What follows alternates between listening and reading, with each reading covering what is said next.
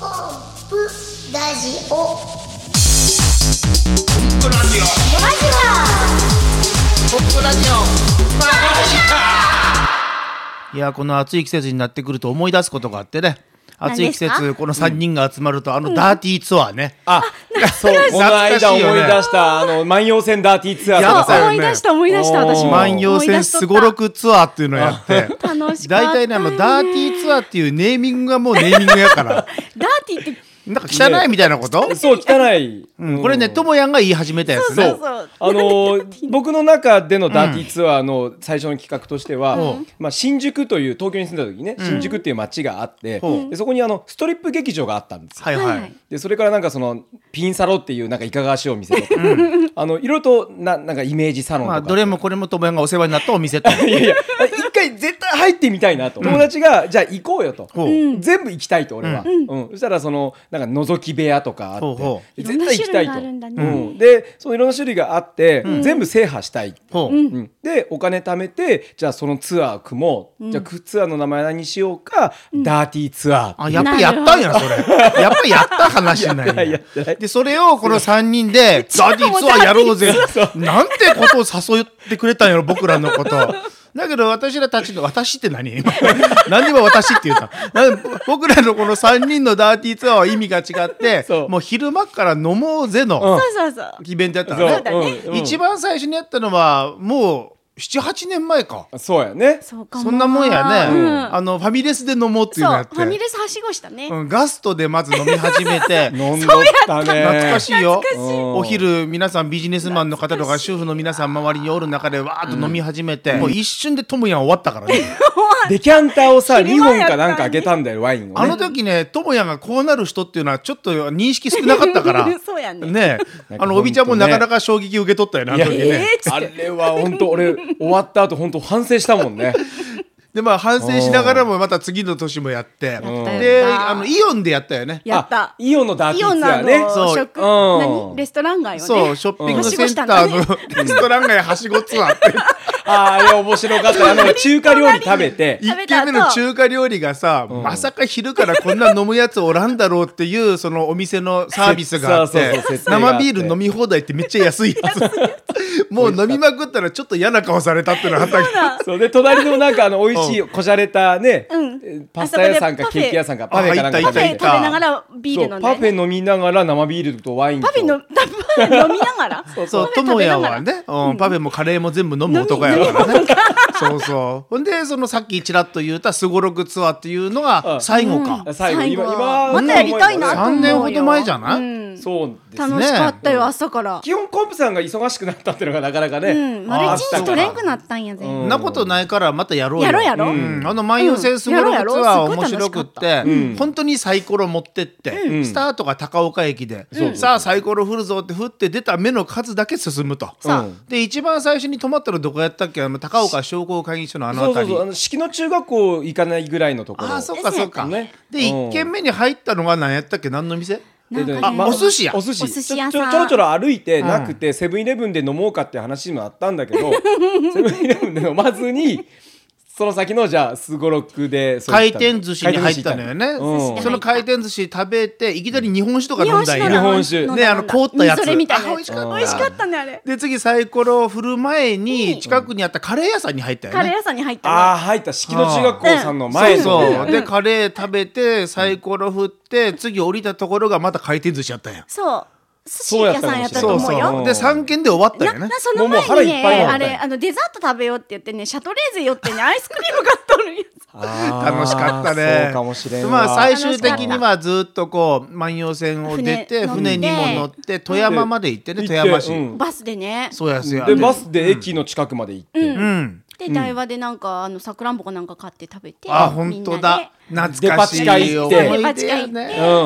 もうその頃にはね酔いも程よくそう冷そうめ冷めててね散ま歩たして飲るからねみ直してみたい飲みな直ねして帰ってきたうんえーいいよねこのバカ楽しバカみたいなツア でもそうた楽しかったーねこういうなんかわけわかんないことってやっぱ楽しいね 楽しい今年の夏もなんかそういうのやりたいワクワしクするやろうこれやろう聞いてる皆さんもそういう企画しよのうぜひやっていただけるのと企本当画にこれやってほしいってのあればねいいねうん、やりますんやりでまうんそうやね我々もやるしねま大た体あのやれないことないですからそうはいということでえー今回もよろしくお願いしますはいマジシャンのコンプレッサーですマジシャンのともやんですイラストレーターの帯です。はい今回のコンプラジオもよろしくよでろしすくお願いしまおす。願いします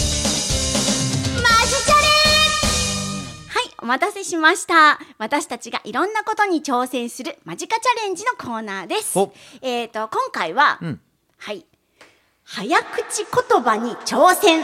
です。やっぱり滑舌って大事 ですね、うん大事アナウンサーの人なんかでも早口言葉をトレーニングに使っとるって聞くしねうん、やっぱりさ、あの人たちニュース読んだりとかさ、んぶっつけ本番じゃないの、取り直していけないじゃないの。そうそう大変よね大変よまあ我々はさ噛んだら噛んだら別にいいかっていう職業ではあるからね,、まあねそんなことよりも実はリアリティの方が大事だっていうね、なるほどねうん噛んでるところに人柄が出たりとかそうだねんなところもあるからカムガと滑舌悪いのと一緒だよね。滑らかにという字やよ活動ねなし、え、嘘。いやいやあの漢字はね2つ出てくるよねあそうなんや滑舌って書くとね、えーということで滑舌よく本当にできるのかどうかそうはいえー今日ですねネットでチラチラっと調べたら、難易度1から10までっていうこうそんな一覧表が出てきまあ要しはた簡単な言葉ねやっぱり簡単だもんねやっぱり定番からいきますか、まずは生麦生生麦生米生卵ってやつから これで難易度1なんだ難易度1あじゃよく聞くあなまずはおびちゃんに言っていただきましょ三回なうのはいいきます。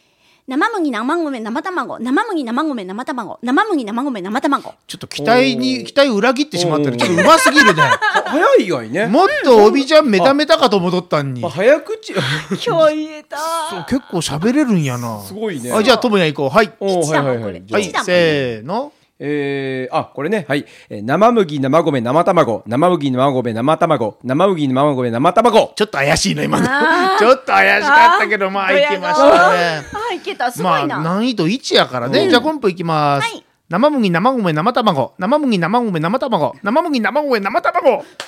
結構難しいいのなをいくつにしてもいいんじゃない途中で2回目ぐらいなの、えーな難易度1やからねでも難易度1の中にあるこれ、ね、油アルバムってのは面白いけどね油油 アルバム油アルバム油アルバムってなんやないあじゃあ難易度3に行ってみましょうか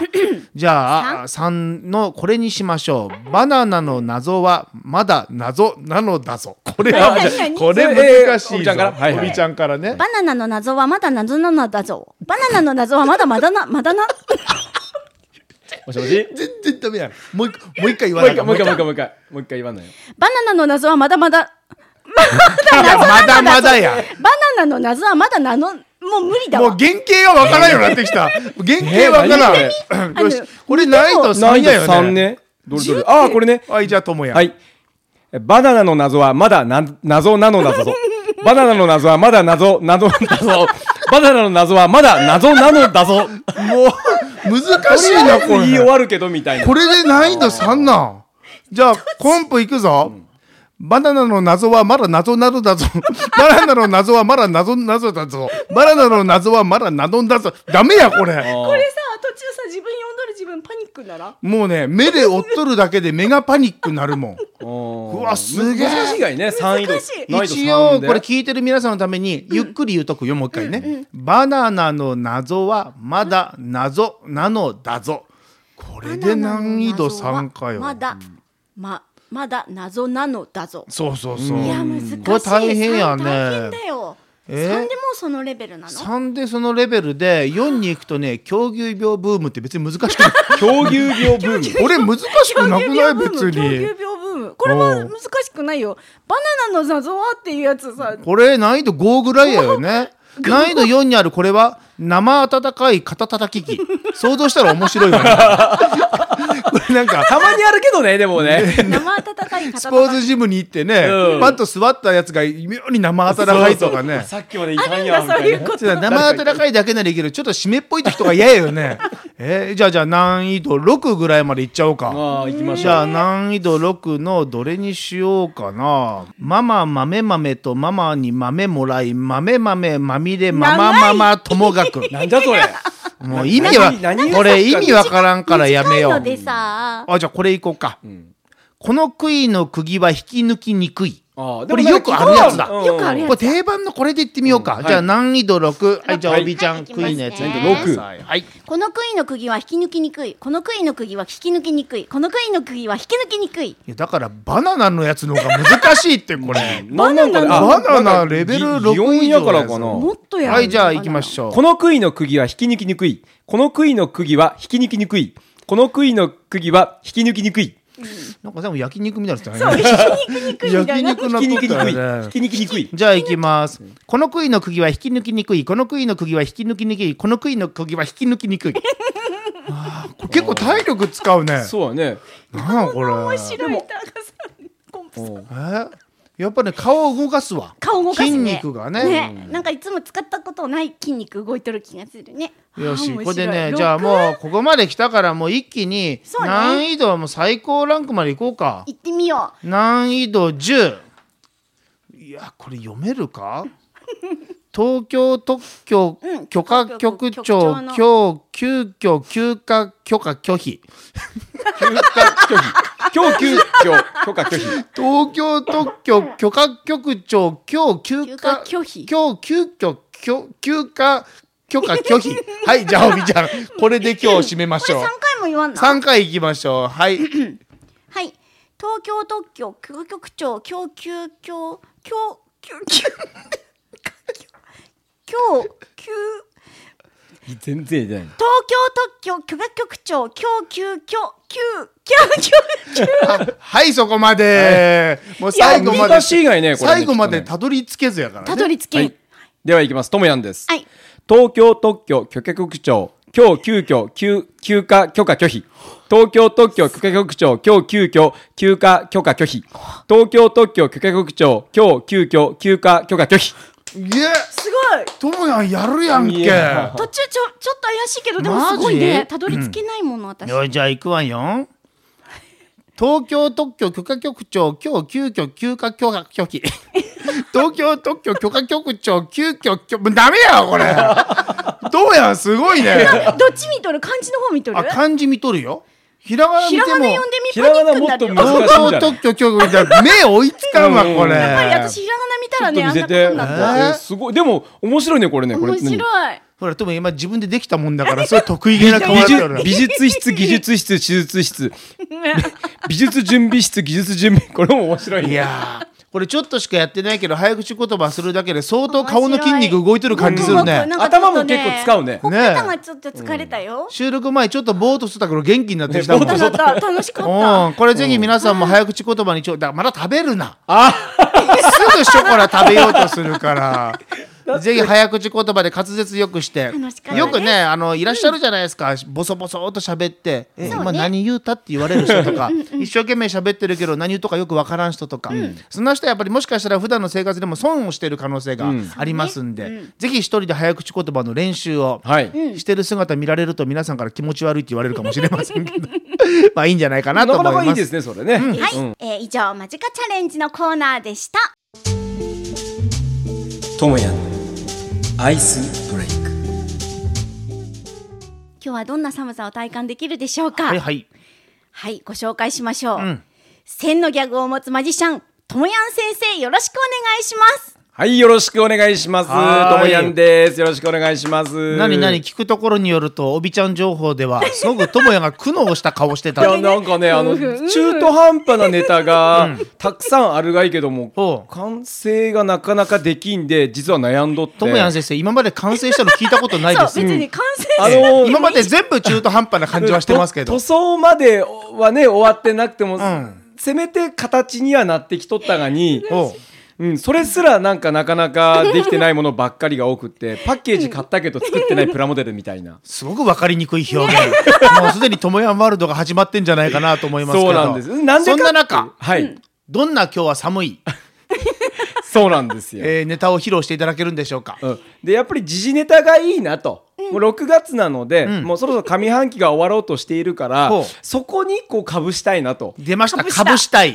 ともやん用語出ましたかぶせるのこと ですかぶしたい、はいかぶしたい、はいえーで、えーいろいろと考えましたほで上半期何があったかなってこう、マジシャン的に考えたらほうまあやっぱりアメリカの大統領かなと。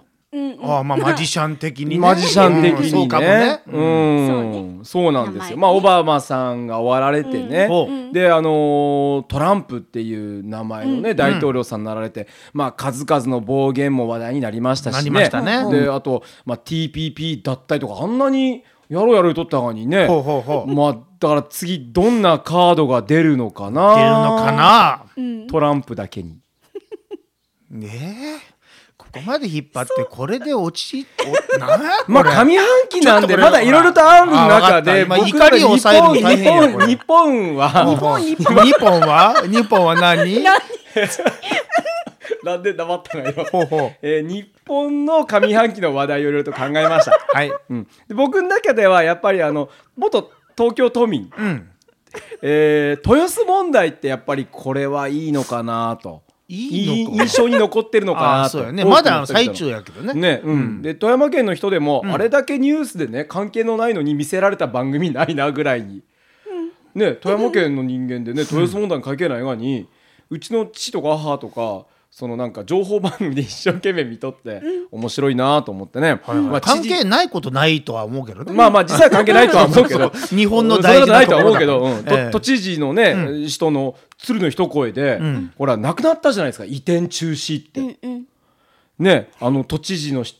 のが言っただけでよすごいなと思って、都知事の人ね都知事うんあのえっ、と何だっけ、えー豊洲問題ほらあ何の魚でしたっけあの、えー、フグ系、えー、サバ系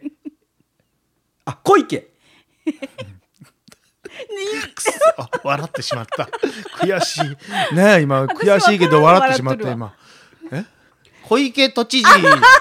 帯も帯やわほんま びっくりしたわでまああの政治問題2つ挙げたからいはいあの最後はやっぱ芸能かなと。あ芸能ねここがねオチにしようと。あ落ちにしよ今う日のオチを宣言したぞ 落ち宣言したここぞをオチにしようと。うんうんでこのここのオチ今いくつかあるネタネタの中で、んもう唯一オチまで来たのがこのネタだったんですよ。ほうほうほうこのね上半期が終わろうとしているっていう枕のネタね。うんで、えーオチまでたどり着いたんだけどお落ちてないのが自分の中で不満で、ずっとも、悶絶を打っとったさっきその姿が。あ、そこにあの悶絶の姿があったわけそうだなんですよあそれを今から聞かせていただけるとそうなんですよでも芸能ネタの中でこの上半期いろんなことがあった中でほあのほら清水文香さんが突然これ引退あするとっかたねねあったね出なん家か出家というかね出家なんそかうあったねそううそうそうんでその中でやっぱりあのなんか不祥事が多かったなと、そうやねそういうことあったかもしれんわいろいろねうんで不倫のね、ああそうやね話とかゲストかなんかこういろんな言葉が出てきましたもんねそうそう、ででもまあなんじゃかんじゃ芸能ネタの中で、うんあのー見た中でねほう結局印象に残ってんのは、うんあの雑誌ってすごいな雑誌雑誌うん雑誌のこの影響力というか、はいはいはいあのどどうやってねああいうネタを掴むの雑かま誌なあねスクープとかね文春法とかねなんかいろんな言葉があるぐらいやもんねすごいよ週ね刊文集そうそうそでしたっけ、ううんほうあれすごいなあねえー週刊文集、引っ張るね週刊文集ほうほううん、文春週刊文集文春や文春どっ文ち春やろね文文春春春だから文春だよね文春かへ えいやー今日勉強になったな以上です多分ね文集で文集で今ネタ作っとったやろ ねえちょ頼むわほんま文春って書いてあるシュークリームみたいにシューって書いてある文集えーもう時間もそろそそうろだねね6分ぐらい過ぎてますんでどれぐらいカットするかわかりません けどはいあありがとうござファいンのました皆さんすいません以上アイスブレイクでした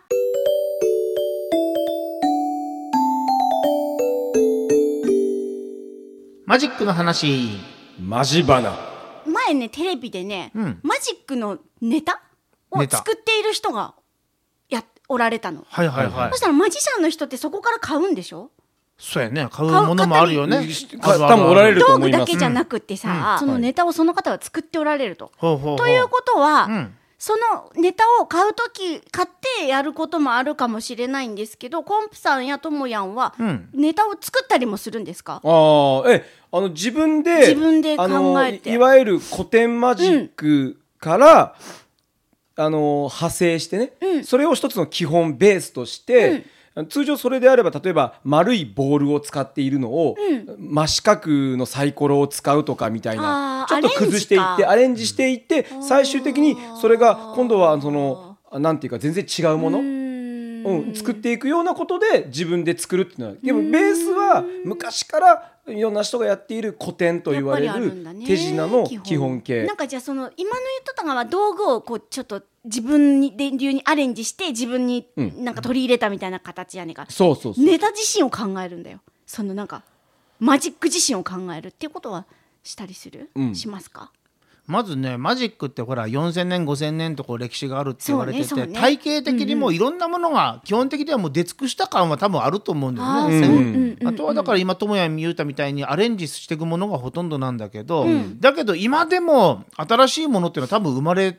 とるよね。そうやろう、きっと、でそれを考えてる人たちがい考えてるて人たちそれはやっぱりクリエイターって呼ばれてる本業で例えばそのな歯医者さんを本業を持っているんだけども、あのマジックのネタとかを考えてでへー売るっていうような人を聞いたことあります。なるほどあの魔法学校でね、子供たちがいろんなマジックをしてほしいっていう中で、絵本を使ってほしいっていう話があったんです、うんなるほでどそこからヒントを得て絵本を開いとったら、突然その絵本の中から本物が出てくるっていうのあ面を白いねあのいろんなあの古典を調べるとよく似たものはあるんだけども、自分なりの全然違うなるほそどうなるほどね種をネタを考えたいなと思って、うんあネタ種か自分の中で、そう一生懸命妄想してる、うん考えてることはありますうん例えば。このオリジナルかどうかっていう論議は非常に難しくっそうだて、よね自分でこれはオリジナルだと思ってても実は世界中調べてみたら、もう実はあったとかね、うんあそんなことそうがだあよねるか確らかにねもう簡単にこれはオリジナルだって言えない世界。そうだねそうそうそういやよね,、うんねやっぱ大事だなと思うのは新しいかどうかじゃないからね。うんうん、その古典ずっとやってこられてるものっていわゆる古典って、長い年月その使用に耐えられてきた耐えてきたものやから、ん絶対そこには価値があるからね、よくねその落語と一緒じゃないかなっていう話をするのよ、まあ職業じゃないから詳しくは言えんけど、落語も古典落語っていうのはずっとあってそれを演じる人によって全くその伝わり方が違うと。はいだからマジックもそれだなと思ってて。うん、だからまあおびちゃんの質問に対する答えにはなってないけども、あの大事だなと思うのは新しいものを作るということよりも、いかにその自分流にアレンジしてその現代の人に伝わるマジックとして成長させていくか、あの根本的にはそこにこだわりを持ってやってると。そうだいうことなんだねから真新しければいいかって言ったらそうじゃないから。そうやね結構ね真新しいところにどんどん走っていって、結果お客さん本当に楽しんでるのかどうか分かんないみたいな、ジャンルで楽しんでる皆さんもいっぱいいることは確かなんですよ、この世界、うんでもそれは否定はせんよね、んそこからまた新しいものが派生して生まれていく可能性があるし、その中で根本的にはもう全然新しいものにこだわってなくて、んなんなら本当に古典だけでもいいと思ってるぐらいで、はいはいはいそれを自分の表現でやった時にみんなの心にダーンと伝わって、笑いもあって不思議もある、これが一番いいなと。うんだって例えばボール一つ消すにしてもそれは考えようとしたらいくらでも出せるよ、道具使うものからスライハンドいわゆる手先の器用さだけで消す方法とか、いろんなのあるけどお客さんから見たら消えるという現象にしか変わらないわけでそうやね、手法が違うだけでねだとするとマジシャン特にこん自分の場合はね、いかに簡単に道具少ない道具でその、えー現象を達成できるか、でもっと気遣いたいのは表現とか演出ここに気を使っていきたいなと思いながらやってるけどね。うんであのマジックって絶対なきゃいけないものが不思議だと思うんですよね。やってみてあこれ不思議やねって。そうやね、うん、で僕の中では不思議プラス必ず入れたいのがその笑い、みんなが見ててこうほわんとする気持ち、それを自分で作りたいなと思って。うん、いつも頑張って、でもあのさっき言ったようにその買うんではなく、オリジナルを作りたいっていう気持ちはすごく強くて、うんなるほどねで基本的に買ったものを直接そのままやるっていうことはまずないうんようにしてる。もしねみんな買それぞったれものをそのままやることもあるよ最初はね。やっていく中でやっぱりどんどん新しくなっていったりとかすうんなるるほしどあのまあだからといってその買わないわけじゃないからもう相当買っとるよ。 そうですよね。うんそうやね。うん ま毎年た買ったっていうのもあるから ね。 毎年だってもう数百万という金額になる、まあ、まあ職業だから、実はこそれうだね買うことでそのアイデアとかそんなものもどんどん頭の中蓄積されていくし、 どれぐらいストックしとくかで、例えば絵本の中から何かを出現させるのも、いろんな手法がひらめくようになるからね。そうだよね。まずはね。なんかそのたくさんのものを知ってる知ってて、その中でシンプルなものを作るという人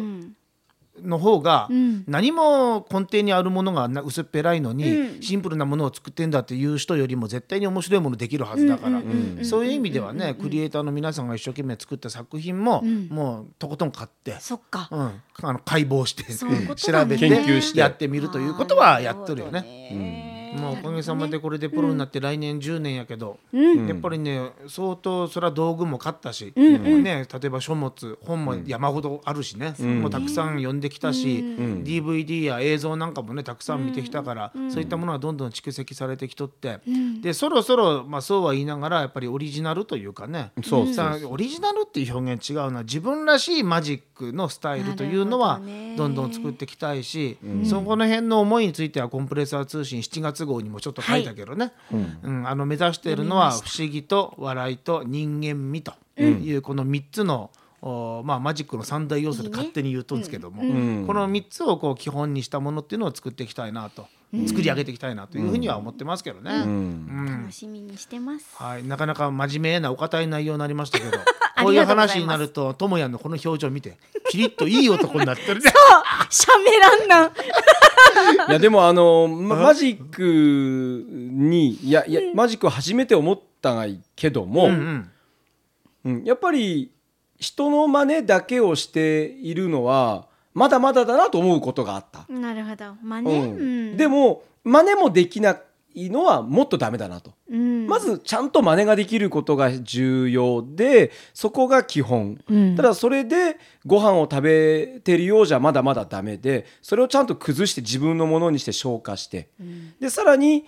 次のステッじゃあプに自行かな分きゃのなものって何なのかねまあ、要はその自分のものっていうのは自分がそれをまあ変な話お客さんの前でやった時にちゃんとお客さんが笑ってくれる受ける不思議を感じてくれるだけど買ったものやってもちゃんとその反応得られる時はあるそうよそうそれでいいまずまずはそこに行けばいいと思う、うん究極の目的はその見てくれてる皆さんにマジックの不思議を感じてもらってそこに笑いもあって心が満たされるというのがマリシャンとしてのねまあコンプの目指してるものだからだからもしその目指してるものだけを一つのまあ定義にしたら買ってきたものでそのままやってその気持ちにお客さんがなってくれるんだったら本当はそれでいいはずなのよ。そうそれでいいだけどダメなのよやっぱり。そうなんか友也ねやっとるとダメなの、その立川談志師匠の言葉じゃないけどやっぱり、えープロはプロにも影響を与え続ける存在じゃないといけないという言葉があってこれすごく心に、えー残ってて、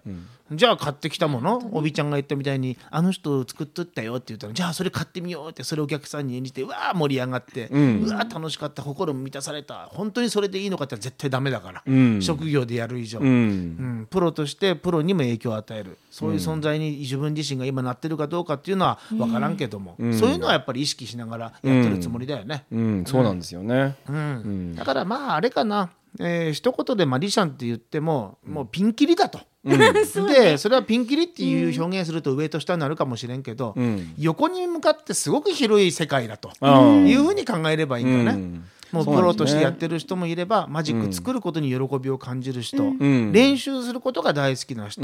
中にはその誰かに見せたりするんじゃなくて道具をコレクションするだけが楽しいという人、んもういろんな人たちがいて、マジックの世界って成立してて、趣味の人もいればプロもいる、この広さがマジックの魅力だと考えるのが一番いいんじゃないかなと思うね。そうやね、んであとこのマジックでご飯を食べ始めて、んやっぱりその問題ってすごく直面をしてて、ほうそれは買ったらできるんでしょ別にあんたじゃなくてもいいじゃんっていうそのなんていうか裏メッセージがあると思うんですよね、見てるお客さんには別に本当は買えばできるんだからすごいとか言いながらもっていう点点点みたいな、でそこをなんとかこうそういうふうに思われるの悔しいもんだから、どうしたらいいかなって考えた時にあの悩んでた時にまあまあココンプさんがおっしゃったメッセージの中でね、あの人っていうものが重要なんじゃないか、んそれはキャラクターではなくん人間味なんだって、んでそこにすごく気持ちが救われてあの初対面のお客さんが多いわけなんだけども、そこですぐに僕というものは分かってもらえないけども、なるべくその挨拶した姿とか、うん最初の4分間から5分間ぐらいの一ネタでこう人間味が伝わるようにどうしたらいいんだろうかって悩んでいてやり続けるとなんかマジックって本当に楽しくなった。そのキャラクターっていうのは作るものじゃないっていうここが自分の中ですごく大事にしてて、すぐねキャラクターを作るっていうとね衣装こんな風にしてみようとかね、うん帽子かぶってみようとかそんな風に言ってしまうけど、そんなん薄っぺらいと思うのよ、んなんかその人の生き様とか考え方とかそんなものが芸の中ににじみ出るようなそんな存在になりたいなと、そうなってしまったらたとえ買ってきた、誰かが作った作品でも、んちゃんと演じた後に、ああのマジック面白かったねじゃなくてああの人のマジックまた見たいねに変わるんじゃないかなと。こういったところを目指していきたいなというふうには思っているんですけどなかなか理想と現実の幅は広くてそうなんですよね。 もういつも壁にぶち当たりっぱなしですけど そうもあのブレブレまくってます本当 に。だからそこはなんか自分でももっと自分で成長したいなって人間としてね、人間味持ちこたれいなって。ねそこのぶれまくるところがもう人間味でね、だから新しいマジックやるときは緊張するし さ失敗もするしさ、はいだけどしまくっそうていうますあのマジックのショーを見たときにああの人頑張ってんなという応援があったりとか、それが人間と人間のそのライブの楽しさなんじゃないかなと思うからね、うんその映像で作られたものだけじゃない、生のライブの良さ、そういうのが表現できる、えーマジシャンになりたいなというふうに思ってます。はい、はい僕も思います。まあこんなところで終わりますか。はいはい以上まじまなでした。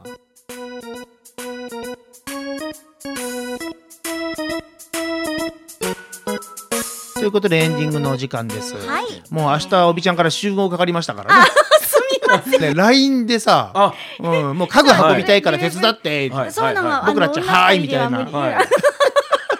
すぐあの今日言うと明日みたいな感じなんですけいどやいやいや、ありがとうござあいなんますか大きそうな家具やもんね。そうそうなんかね、お待たせなんなのあの家具は。あの家具は実は友人が使っていた、うんあのなんていうさキッチンのほうあの棚なんですけども、うん私の家では画材を入れたりとかほうあのモデム、うんみたいなものを置きたいと思ってで男手が足りないんですよ。ほうほうほでうう。ちあの旦那があの、うん休みもあれなので会わなくてほうほう。でお二人に声をかけたらもう早速集まっていただけ当るたり前じゃないです か。もう何ともおびちゃんのためなら。お礼はまたあのね別の日にさせてくださいお、お礼ちゃんとあるんですね。じゃダあ、ーテ ダーティーィーツツアー。アいいねダディツア ー今度ダーティーツアー本当にやろうよ。やろうダーティーツアーの最中にさこうやって収録して、うんそそうやのね風景を皆さんお届けはできないのかでなきるできる一部その中の、うん、で収録するったらできると思うからねあ楽しみだなうんじゃあダーティーツアーをちゃんと企画してやりましょうやりましょうあまだ楽しみそが増えうただねね。であのダーティーツアーで思い出すから、ほら飲むと僕すぐ寝るでしょ。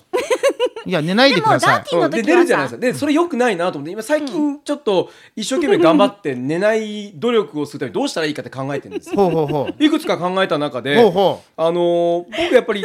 目が覚める時ってエロなことを考えてる時に結構目が覚める最近を気づいてきた、んそれでエロ本を持ちながらこう飲むっていう案が一いつやいうんや、面白そうやね面白いでエロ本はなかなか隠せれないんで、うんそれ女性もの例えばパンティーを忍ばせとくとか忍ばせとく時々こうチラッとハンカチ代わりにねハンカチでチラッとこう机の下に見るとか、お父さんでね、いややってみたんですそうやってそうやよって言うときあやってみたやってみたんですよおうたら あろうことかあろうことかあろうことかパンティ持ったまま片手で持って居酒屋にこの間寝てしそうやろまってパンティ持ってったんやパンティ持ってったやつがその僕のあーもうそのなんかこう下に落ちとってねもうお父さんだっていやすごいやね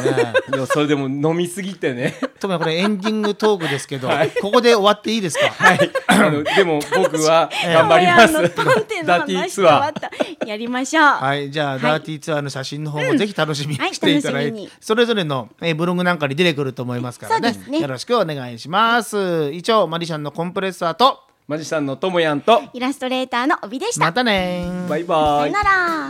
「